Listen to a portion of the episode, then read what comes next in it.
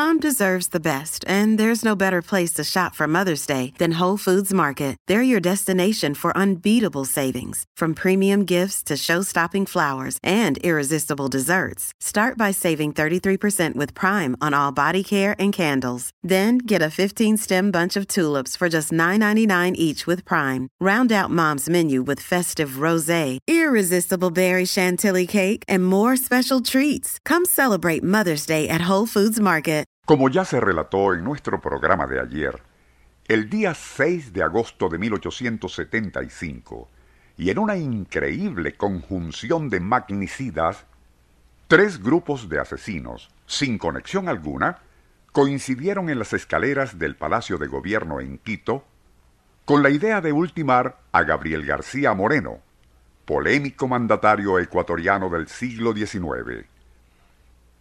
Ya herido de muerte por varios machetazos, su asesino, un moreno venido desde Colombia, intentó escapar, pero fue ultimado por un teniente cuya misión aquella mañana no era precisamente la de proteger al presidente, sino asesinarlo para dar comienzo a un golpe militar.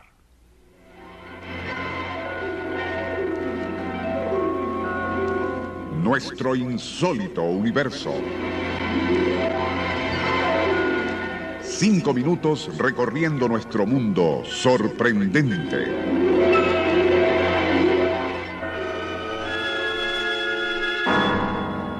Las manifestaciones de dolor popular fueron impresionantes, ya que a pesar de su comportamiento excéntrico, García Moreno había sido un presidente muy admirado por el pueblo ecuatoriano. Fue velado sobre una gran tarima colocada en la catedral quiteña.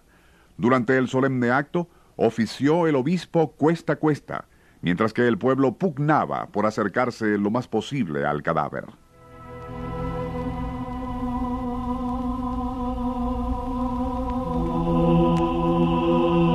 El cavernoso interior de la Catedral de Quito se encontraba impregnado de incienso, humo de cirios y olor a transpiración, mientras que la gran cantidad de personas que se agolpaba alrededor de la tarima donde reposaba el cuerpo del exmandatario hacía vibrar la endeble estructura de madera.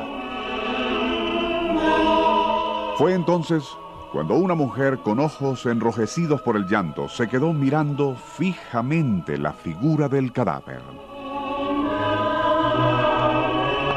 Ya lo había notado antes, pero ahora no cabía duda. La mano del muerto, reposando en el pecho, se había movido. Estremecida, la mujer llamó la atención a una compañera y ambas, temblando, con supersticiosa reverencia, intentaron acercarse más al féretro.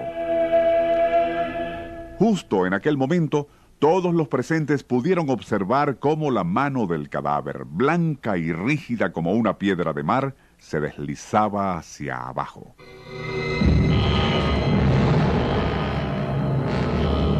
La conmoción fue instantánea. Se escucharon gritos de milagro y la gente corrió indecisa. Con los alaridos y el tumulto, aquella turba se volvió incontrolable, mientras alguien con voz alterada proclamaba, García Moreno vive. Muchos recordaron entonces los rumores de un pacto con el demonio y en el pánico resultante murieron más de 150 personas.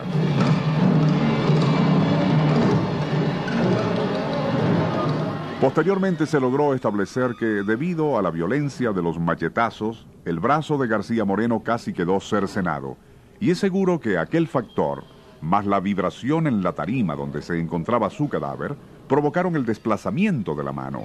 A partir de entonces surgió una especie de culto por García Moreno, y hasta se llegó a hablar de beatificación, pues era innegable su casi fanática devoción religiosa.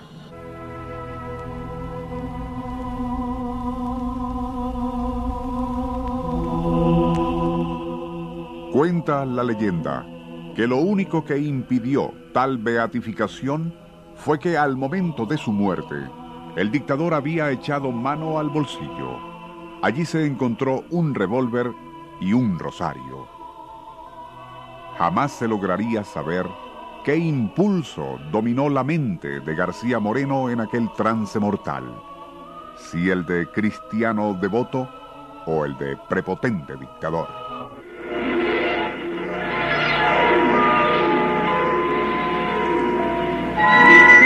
Nuestro insólito universo. Email insólitouniverso arroba hotmail.com. Autor y productor Rafael Silva. Operador Francisco Enrique Mijares. Les narró Porfirio Torres.